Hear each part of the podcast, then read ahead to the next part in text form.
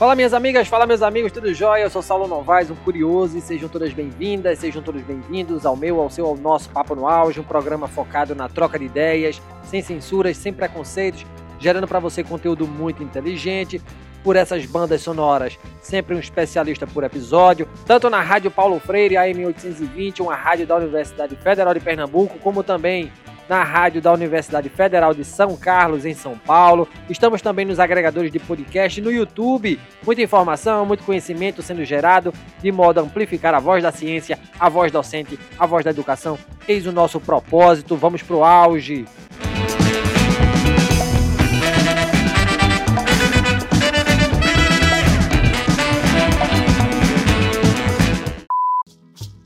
Na semana em que um indigenista brasileiro e um jornalista inglês sumiram na Amazônia, supostamente alvos de ameaças por parte de garimpeiros e de madeireiros que tentam invadir terras indígenas demarcadas naquela região, discutir a pauta dos povos originários é urgente. Sim, os índios são marginalizados socialmente, uma vez que suas populações têm seus direitos sistematicamente desrespeitados porque o Estado não cumpre o seu papel de assegurar os direitos constitucionais aos índios em decorrência da pressão política e econômica por parte do agronegócio. Uma questão complexa e que será levantada pelo meu amigo Ali Orelhana. O professor Ali é doutor em educação pela PUC de São Paulo, é especialista em linguística aplicada ao ensino de língua portuguesa pela Universidade Federal de Rondônia, licenciado em letras espanhol pela Universidade Federal também de Rondônia e formado em pedagogia pela Universidade Cidade de São Paulo. Tem experiência no ensino de espanhol, português para estrangeiros, teoria do currículo e diversidade cultural. Foi pesquisador no projeto do Observatório da Educação Escolar Indígena do MEC em parceria com a PUC de São Paulo, atuando principalmente nos seguintes temas: história da educação escolar indígena, interculturalidade e formação de professores indígenas. Bom rever você, meu amigo Ali, depois de tanto tempo, satisfação imensa ter você aqui no Papo no Auge. Como primeira pergunta, meu amigo, explica pra gente, né, por que ser professor, por que ser pesquisador, por que estudar a temática indígena e mais uma vez, seja muito bem-vindo aqui ao Papo no Auge. Primeiramente, eu gostaria de deixar registrado aqui minha satisfação de contribuir com você, com o Papo no Auge, né, que é um meio para a gente divulgar as nossas pesquisas, é, os nossos pontos de vista e o que está acontecendo principalmente é, na educação, né? Você que é um amigo de longa data, né? Nos conhecemos no movimento estudantil de letras. Quem diria, né? 20 anos, mais de 20 anos após, estamos aqui, né?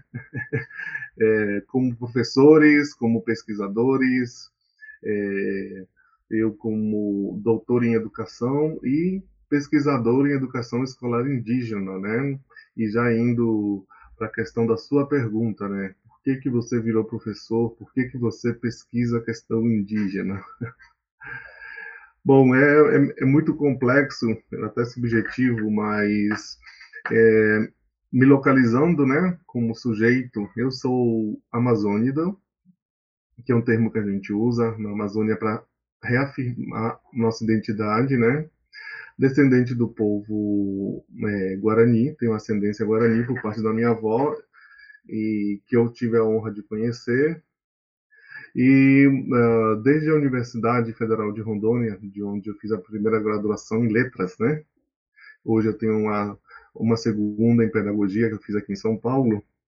É, sempre me questionei, né, por que, que a própria universidade num contexto amazônico era etnocêntrica. Etnocêntrica no sentido de que nunca eu tive uma disciplina sobre literatura indígena, literaturas, né, no plural, porque a gente tem que é, considerar que dentro da diversidade existe uma diversidade muito grande.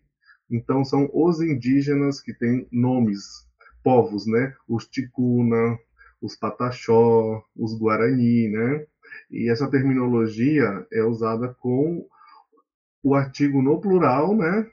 E o é, substantivo no singular. Então é os Guarani, os Ticuna. Isso daí é bem da antropologia.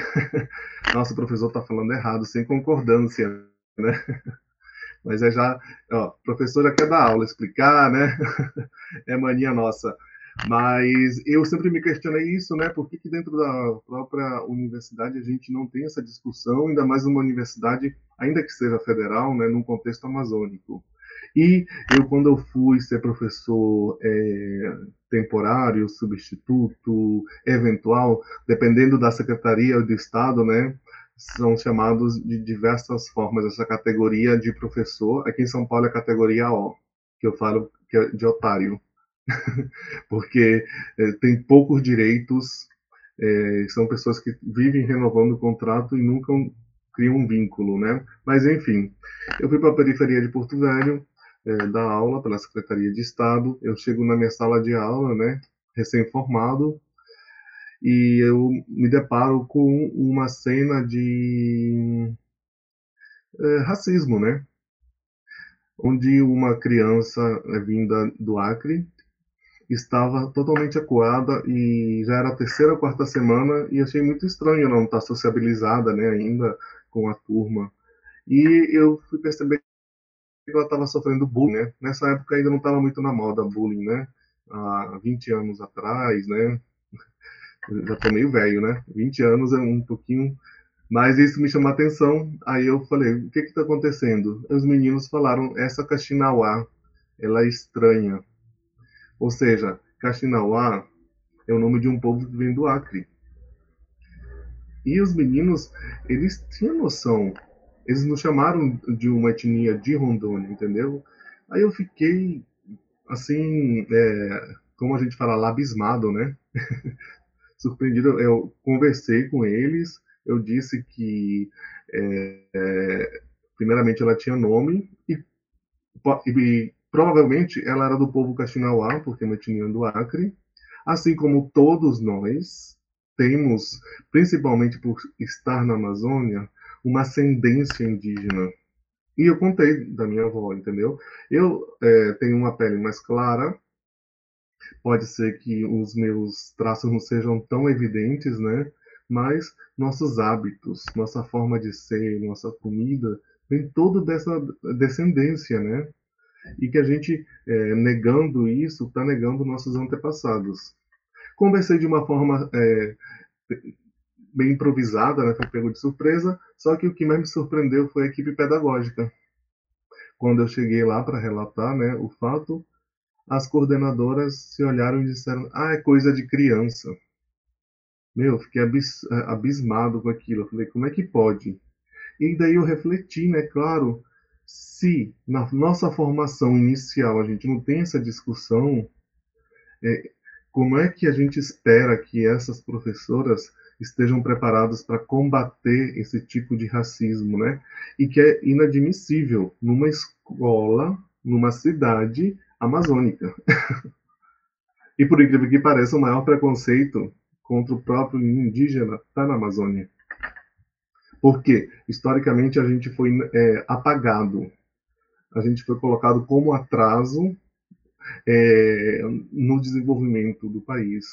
E hoje vemos isso muito claro com essa política anti-indígena do governo federal, que também eu quero pautar aqui, que, é, sobre a, a lei da mineração em terras indígenas. Na, na verdade, o projeto de lei, né, que foi muito polêmico, onde queria autorizar. Imagina, isso que, vai causar na destruição das culturas, invasão em terras indígenas, mortes. Teve estupros, né, em Roraima. Não sei se ficou sabendo das meninas indígenas. Então, é, voltando mais para essa questão, eu falei assim, é inadmissível, né? A gente tem que debater mais, a gente tem que estudar. E durante a própria graduação, eu participei de um evento só na Universidade Federal, que era a primeira reunião do NEIRO, Núcleo de Educação Indígena de Rondônia. E aí eu fui tomando consciência, né? Porque é um rito de passagem quando você entra numa graduação, você entra na universidade. Você entra um e sai outro, pelo menos se espera, né? E eu que passei muito pela linguística, que eu passei muito pela sociologia, que eu sempre gostei muito da antropologia, sociologia, a galera até achava que eu fazia história. Tanto é que dentro da, da letras, né, a linguística é aquela que trata da parte social, sociolinguística, né? Que a gente vai estudar mais essas questões é, que envolvem o social, né? E eu, após um tempo, na, a própria Universidade Federal de Rondônia, ela, há 20 anos, ela, ela tinha 20 e poucos anos ainda. Ela é muito jovem, se comparado com outras universidades, né? É, tinha apenas alguns mestrados, nem doutorado ainda tinha. E na, na educação, onde eu queria estudar, não tinha. E quando tem, é só para aquele grupo seleto, né?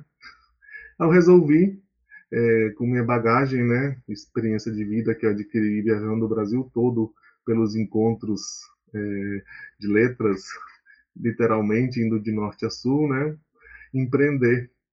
E também, diga-se de passagem, eu viajei muito de mochila para, América Latina, tive essa honra, porque minha graduação é em letras espanhol. Então, quando você estuda a literatura, a cultura é, latino-americana, né? Você vai despertando esse olhar, você vai se reconhecendo, se vendo, né? E dessa forma eu decidi fazer um estudo no mestrado na PUC de São Paulo é, sobre a formação, sobre a interculturalidade no projeto Açaí, que foi um projeto de formação em magistério indígena no estado de Rondônia, que foi conduzido por técnicos contratados, na sua maioria, é, pela SEDUC, né? ou seja, técnicos externos da SEDUC. E de lá para cá, é, eu me aprofundei cada vez mais na questão, me apaixonei, né? E me entendi como amazônida, me entendi também como parte é, desse processo, dessa resistência, e estudar, pesquisar também é um ato de resistência. É, o, o Ali, falando sobre educação, eu estava lendo um artigo teu, inclusive, né, que você fala muito bem sobre a diferença. Eu acho que é importante a gente trazer esses conceitos sobre educação indígena e sobre educação escolar indígena, tá? Ah, então, para os nossos ouvintes, para a gente entender, deixar claro, né, a, luta dos, do, dos povos originários por ratificar, né, reafirmar, realçar suas identidades, tá? É, primeiro, qual é a identidade do indígena hoje brasileiro? Tá certo?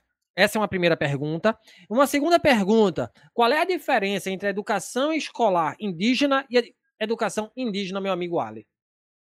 Muito bem, vamos lá. Antes de entrar nessa questão, eu preciso fazer uma pequena introdução e contextualização da situação dos povos indígenas hoje, né? principalmente com essa agenda anti-indígena do governo Bolsonaro. Né? Então, é, primeiramente, a gente tem que. Eu, eu gostaria né, de citar aqui a APIB, a Articulação dos Povos Indígenas do Brasil, que é uma organização muito forte hoje no Brasil que tem representantes em várias áreas e estados do Brasil e tem uma assessoria jurídica muito forte, né? E hoje uma das é, diretoras é a Sônia Guajajara, que acredito que muitos a conhecem. Ela foi candidata a vice-presidente na chapa do Bolos, né? E eu tenho a, a, felicidade né, de informar aqui que ela é pré-candidata a deputada federal por São Paulo. Eu estive com ela no sábado, numa reunião na PUC, é, a convite do. Ela veio a convite, ela foi a convite, né? Do Pindorama. Pindorama é um programa é, de acolhimento para alunos indígenas na graduação da PUC e a PUC dá bolsa para eles. A PUC é uma instituição, a PUC São Paulo, vou falar pela PUC São Paulo, é, é uma instituição inovadora, progressista. Desde 2022 ela está com esse programa. Já passaram vários indígenas, se formaram e, e tem esse programa maravilhoso. Pindorama, o significado de Pindorama na língua é era o nome que era dado ao Brasil. Porque Brasil foi um nome inventado pelo invasor português, né? Então, Pindorama era o Brasil, Abiayala era a América. Então, só para contextualizar também o seu é, é, ouvinte, né? E a Sônia Guajajara esteve lá como pré-candidata, teve um bate-papo com os alunos indígenas e eu tive essa oportunidade de compartilhar, né? E hoje a PIB tem como uma grande, um grande objetivo é, aldear a política. Esse conceito é, que eles estão estabelecendo de aldear a política é porque nós temos que também ocupar esses espaços, né? Infelizmente, hoje a gente tem é, um, uma sociedade anti-indígena representada, né, na bancada, né, composta é, majoritariamente por ruralistas e evangélicos que tentam cercear esses direitos, né, fundamentais. Por exemplo, o, o famoso projeto de lei 490 é, de 2007 que fala sobre o marco temporal. Ele, é, ele é, é, diz que os indígenas só têm direito à terra aqueles que até é, 88, época da promulgação da Constituição Federal, tinham posse. De lá para cá ninguém mais tem direito, ou seja, tudo que foi demarcado terras indígenas não valem. Então, é, a gente também tem que ocupar, aldear a política. E está tendo um movimento em nível de Brasil mesmo, de tirar alguns candidatos por estados também para não é, dividir, né? No sentido assim, de 10 candidatos, né? E você vai dividir esses votos e não vai concentrar num, né? E a Sônia Guajajara está aqui em São Paulo, é, como pré-candidata, e vamos aldear essa política, né? Falando da, da PIB. Bom, e de, depois desse conceito de aldear a política, né, para eleger a, a bancada do COCAR, para fazer frente a essa bancada ruralista no Congresso Federal, né, em defesa dos povos é, originários, é, eu estava citando também a questão da, da lei, né, projeto de lei fatídico 191 de 2020, né, que essa bancada tenta impor sobre mineração em terras indígenas, que aliás é, o presidente do, é, do Senado, é, da Câmara dos Deputados, né, o Lira, ele fez uma manipulação em março para tramitar é, esse projeto pulando etapas. E aí a sociedade civil organizada e também parlamentares é, de esquerda né, se manifestaram contra, e isso também gerou o Ato pela Vida, né, que foi puxado pelo Caetano em março, reunindo artistas é, de várias é, regiões do país em Brasília, né? E tem que ficar registrado que esse ato foi o maior, fora de algum evento, né, ou conferência sobre ambiente no Brasil. Então, meu, meu querido, é, dito isso, e contextualizando como é que está a situação dos indígenas em perigo constante, né? Eu quero é, fazer é, essa é, explicar, né, como que a educação é importante nesse é, nesse momento, nessa situação de luta, né? Porque os indígenas sempre estiveram, né, ameaçados, sempre estiveram desde a, a política é, de extermínio. Depois tivemos a política do integracionismo, né, porque nos anos 60 e 70, principalmente os militares, eles é, previam e queriam que os indígenas fossem integrados à sociedade, ou seja, que aos poucos eles deixassem os hábitos, os costumes para é, virar um cidadão brasileiro. Mas na verdade o que eles queriam? Eles queriam que eles não tivessem mais terras onde eles pudessem fazer e desfazer. Só que a importância do indígena também para a terra, não só para eles, que para eles é reprodução. Na terra eles plantam, na terra eles fazem os rituais, eles têm um modo de vida de se reproduzir, né? Mas a terra também, é, os indígenas fazem um bem para a humanidade porque eles protegem o território. De uma certa forma, eles é, deixam ainda existir um certo equilíbrio dentro da natureza, né? Então, é, dito, isso, é, a educação tem um papel muito protagonista né, nessa luta constante aí dos povos indígenas, porque principalmente no governo do PT, a gente tem que deixar claro houve a criação das licenciaturas interculturais nas universidades.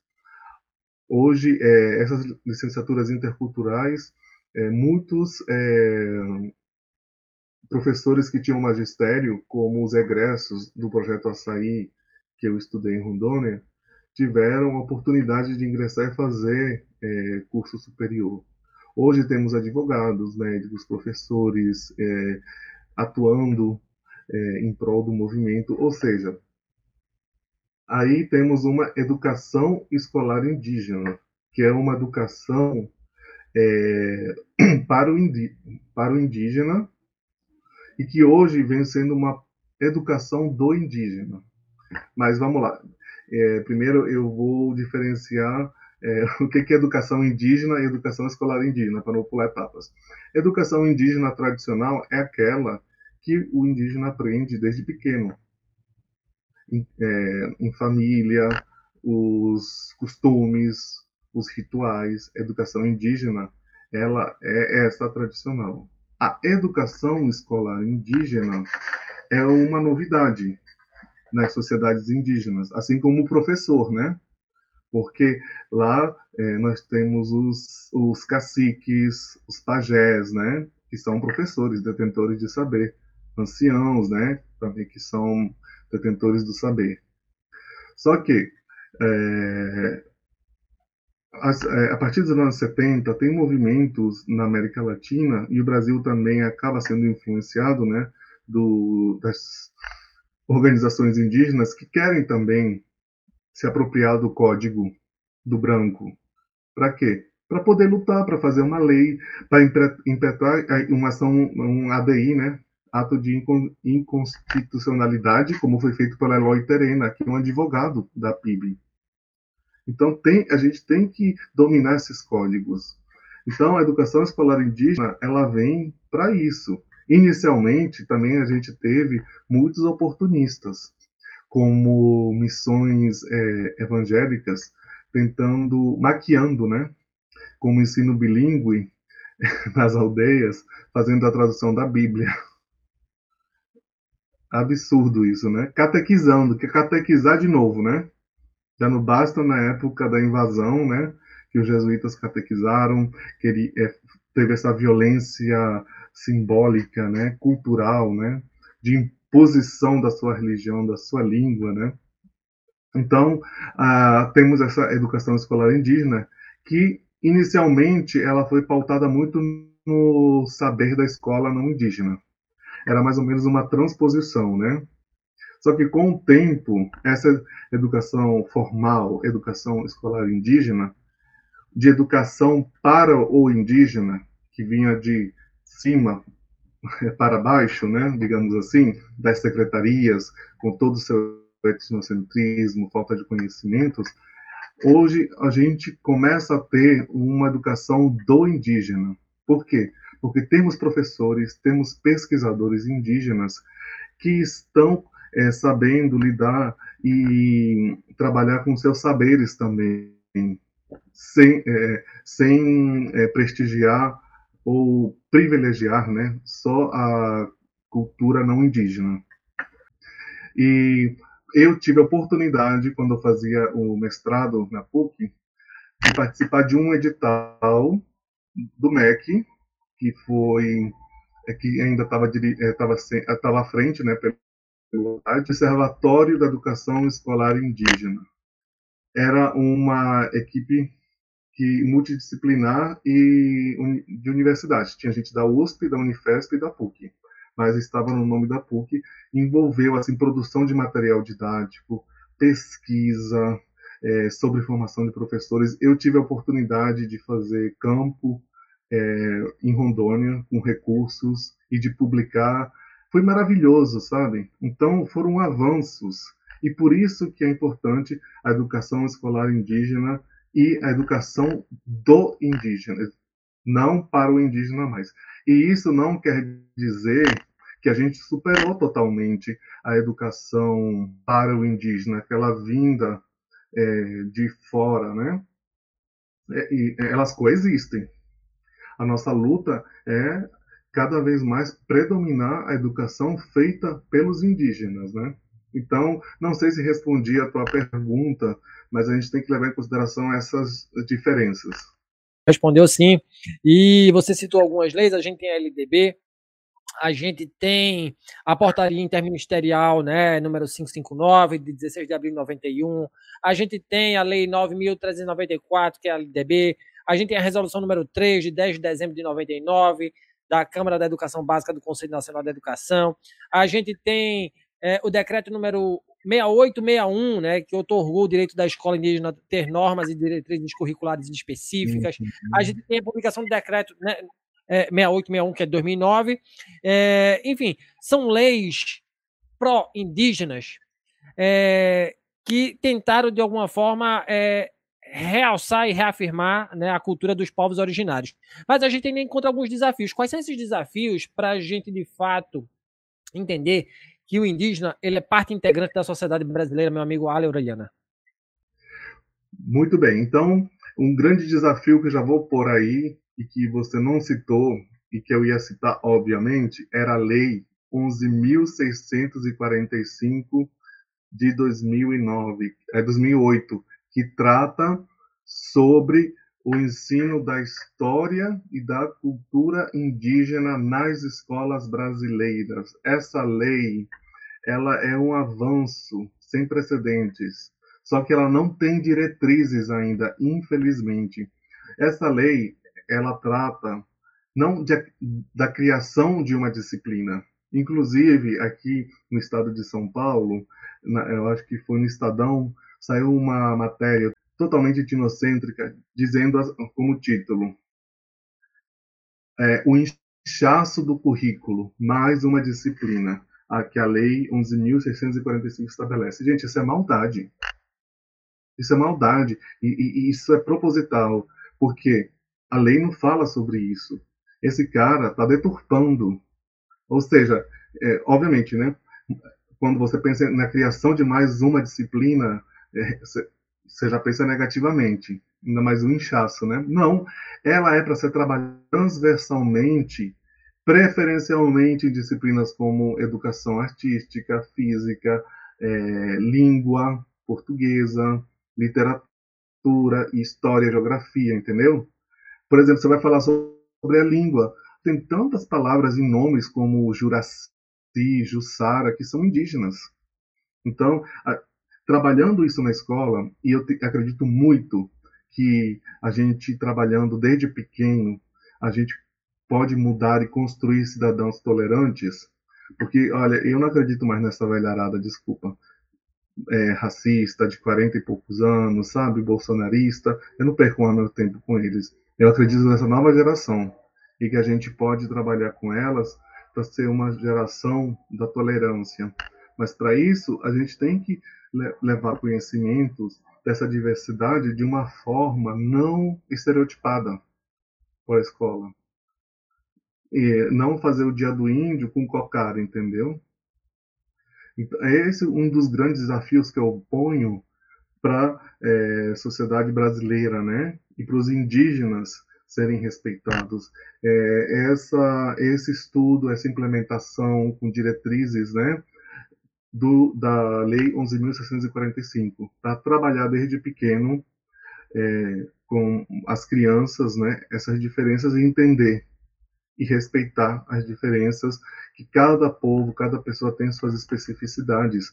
E para eles entenderem que também nós temos mais de 300 povos no, indígenas no Brasil, entendeu? Como eu já disse no início, é, quando a gente fala indígena, não é um indígena por exemplo, é, um indígena do povo ticuna tem uma crença, uma religiosidade de um povo guarani, diferente de um é, pataxó. Só, só para exemplificar. Então, dentro da diversidade, e isso que a gente tem que levar, entendeu? Assim como o brasileiro, aí em Santa Catarina, onde você está residindo, tem as suas especificidades, se comparar com Pernambuco, que é o seu estado de é, é, origem. Por isso, você vai ser menos ou mais brasileiro ou menos ou mais humano. Então, tra trazendo, sabe, é, essa, essa reflexão para você, como que é importante o professor, a escola, levar isso para a sala de uma forma didática, não etnocêntrica, na geografia falar sobre ah, os territórios indígenas, localizações, né? entender que indígena tem nos, nos quatro cantos do Brasil. Temos no sul, é, no nordeste também tem muito indígena, né? Só que o engraçado é que no Nordeste, curioso, né? É que no Nordeste tinha muito indígena. E hoje as pessoas acham que só tem indígena na Amazônia. Não. É porque foi mais violento. Porque os portugueses, os europeus, holandeses também, né? tivemos franceses no Nordeste, eles chegaram com mais força, exterminando com mais violência os povos do Nordeste. E aqueles que não foram exterminados fugiram para o interior. Entendeu? Mas aí temos muitos no processo de etnogênese. Etnogênese é um conceito da antropologia onde esses é, indígenas que foram apagados, que foram é, levados a acreditar que não eram mais indígenas e que eram atraso, eles estão reivindicando perante o Estado brasileiro é, o reconhecimento da existência eu sou um pancaré, pacarará, pancararu, que tem essas denominações, eu exijo da natação. Eu exijo o meu território ancestral de volta. Na época da ditadura, eu tenho um relato de, da mãe de uma amiga minha que já, até hoje ela tem trauma de falar a língua nativa terena dela. Por quê? Porque é, mesmo é, era proibido falar em língua indígena. Isso era uma sentença de morte, que você poderia ser preso. Teve é, prisões, teve campos de concentração é, indígena na ditadura. É que a gente não sabe. É muito triste, né? Então, agora eles estão reivindicando perante o Estado, o Estado brasileiro, principalmente que está com essa bancada ruralista, evangélica, anti-indígena, né, não aceita, não quer, porque representa um atraso para os interesses econômicos deles, né? Ô, ô Ali, é, para a gente finalizar, você já falou aí, era uma pergunta que eu ia fazer, né? Como é que a gente faz para fugir do estereótipo do índio enquanto algo exótico, comemorado no dia 19 de abril, nas escolas? Né? E como é que a gente faz para aproximar a academia dos estudos né, sobre os indígenas, é, sem que seja somente aquela coisa rasa da vivência né, cultural de alguns dias, por exemplo. Né? Eu vou a uma aldeia e ali eu faço uma narrativa acadêmica. Geralmente essa questão da pesquisa ela tem algo etnocêntrico, né, eurocêntrico, é, é, uhum. branco, né? Então um viés, é meio enviesado. Né? Então como é que a gente faz para aproximar a academia dos estudos reais, né, é, sobre os povos originários, meu amigo Ale Orelhana? Eu vou citar uma experiência minha. Eu dei aula numa escola da Zona Sul aqui de São Paulo, Moema, que é o um bairro de classe média alta, por seis anos. Eu era professor de língua espanhola e ia uma vez por semana, né? Na sexta-feira. E no último ano eu consegui, para mim foi a, a glória, organizar, coordenar a feira de cultura da escola. É uma escola pequena, mas era uma escola bacana. Foi o projeto Chai, que Chai é uma palavra caxinauá, né? Inclusive o Milton Nascimento usou a metade de mim que mora em você, habita em mim e habita em você, né? Que é muito bonita, né, essa palavra. Eu consegui juntar as turmas e cada turma falou sobre um povo da Amazônia, montou stand, sabe, durante um dia na escola. Então, isso é uma forma de desconstruir os estereótipos, de ver essa diversidade, pesquisar, foram ver como é que fazia a bebida, o, a, a xixa, ou Caxiri, é, pesquisaram sobre farinha, território. Maravilhoso isso, entendeu? Então, é primeiro com uma formação de, dos professores, principalmente na inicial, e quando não é possível na inicial, na continuada, sobre a temática indígena, sobre a lei, de como implementar, de como trabalhar. Aqui em São Paulo, na época do Haddad, teve a Secretaria das Relações Étnico-Raciais um grande projeto chamado de técnicos, a produção de material e palestras nas escolas. É dessa forma que a gente combate, com a mão na massa, com boa vontade dos gestores, dos diretores. A gente tem as formações continuadas que são geralmente quinzenalmente nas escolas. Por que não debater na, com a professora de geografia sobre o território, história, com o professor de linguagem, de literatura, como inserir e trabalhar de uma forma é, lúdica e não etnocêntrica? É dessa forma que a gente combate, com boa vontade e formação de professores na, na formação inicial e continuada. Estou à disposição aqui, quem quiser, a gente pode debater um pouquinho, porque é, eu, me, é, eu me sinto na obrigação, porque eu fiz um mestrado com bolsa da CAPES, eu fiz o um doutorado bolsa do CNPq. Então, eu me sinto também na obrigação de retribuir para a sociedade. E quando eu falo bater um papo, é, é, não vou dizer assim, ah, eu vou cobrar uma consultoria, né? É, dependendo da, da, da, situação da escola, a gente faz por uma troca, uma contribuição. Se for remunerado, melhor ainda, né? Mas ah, essa, essa é o espírito da coisa, é de você desconstruir, descolonizar essas mentes, entendeu? E eu, como professor e pesquisador da área, sinto uma obrigação de levar à frente. Temos aí a própria PIB, né? As associações também que dão suporte.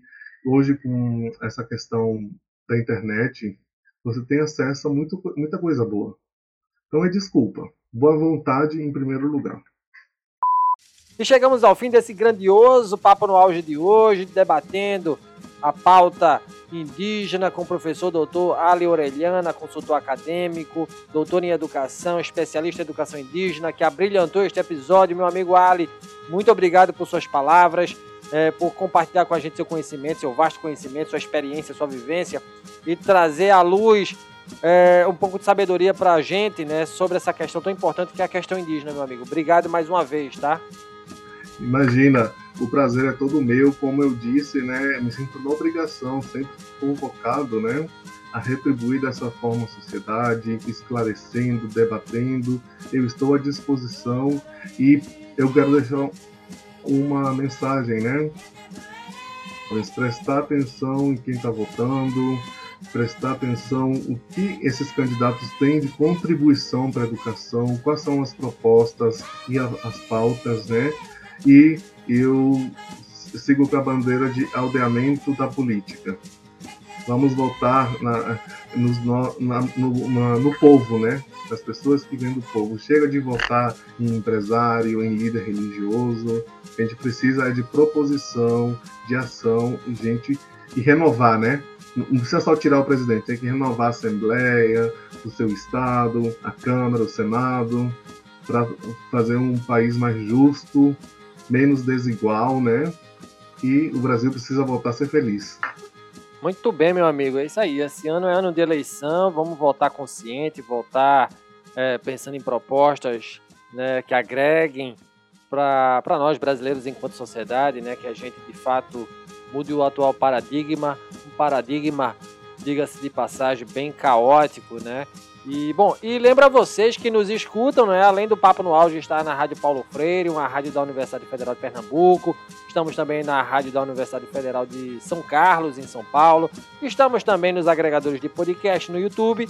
Nos acompanhem, nos sigam, compartilhem nossos áudios, avaliem o Papo no Auge nos agregadores de podcast, conferindo as estrelinhas lá é, se você gostou desse conteúdo, isso é importante para escalar o nosso conteúdo cada vez mais conhecimento precisa né, e deve ser propagado. Um grande abraço a todos e a todas e até o próximo programa. Valeu!